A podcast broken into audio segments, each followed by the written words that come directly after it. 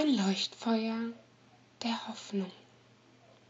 Die Gebetsbänke des Sanktums waren nur spärlich besetzt. Nicht einmal ihr Prüfer war zur Zeremonie erschienen. Ein paar junge Novizen wollten sich die Weihe dennoch nicht entgehen lassen. Ein Teil von ihr hätte sich Ota an ihrer Seite gewünscht.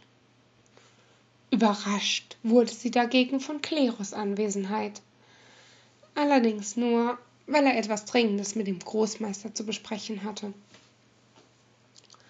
Meine Brüder und Schwestern, heute wollen wir zwei neue Mitglieder in unseren Kreis aufnehmen, die die rituelle Prüfung bestanden und sich als wahrhaft würdig erwiesen haben hob Thealo Arantial die Stimme an.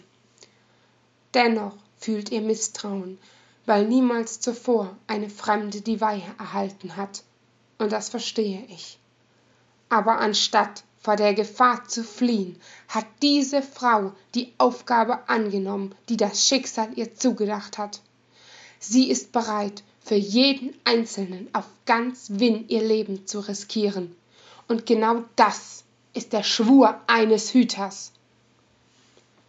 Auf seinen Wink hin traten Chico und Saketsu vor die gewaltige Statue des lichtgeborenen Malfas, die bis unter die hohe Decke reichte, und knieten vor dem Großmeister nieder.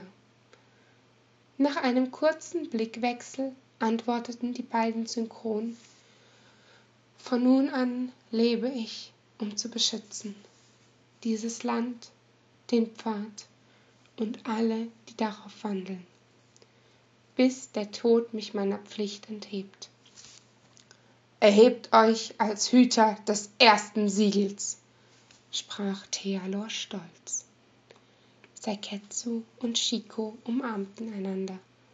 Was auch immer sie verband, war nun noch stärker.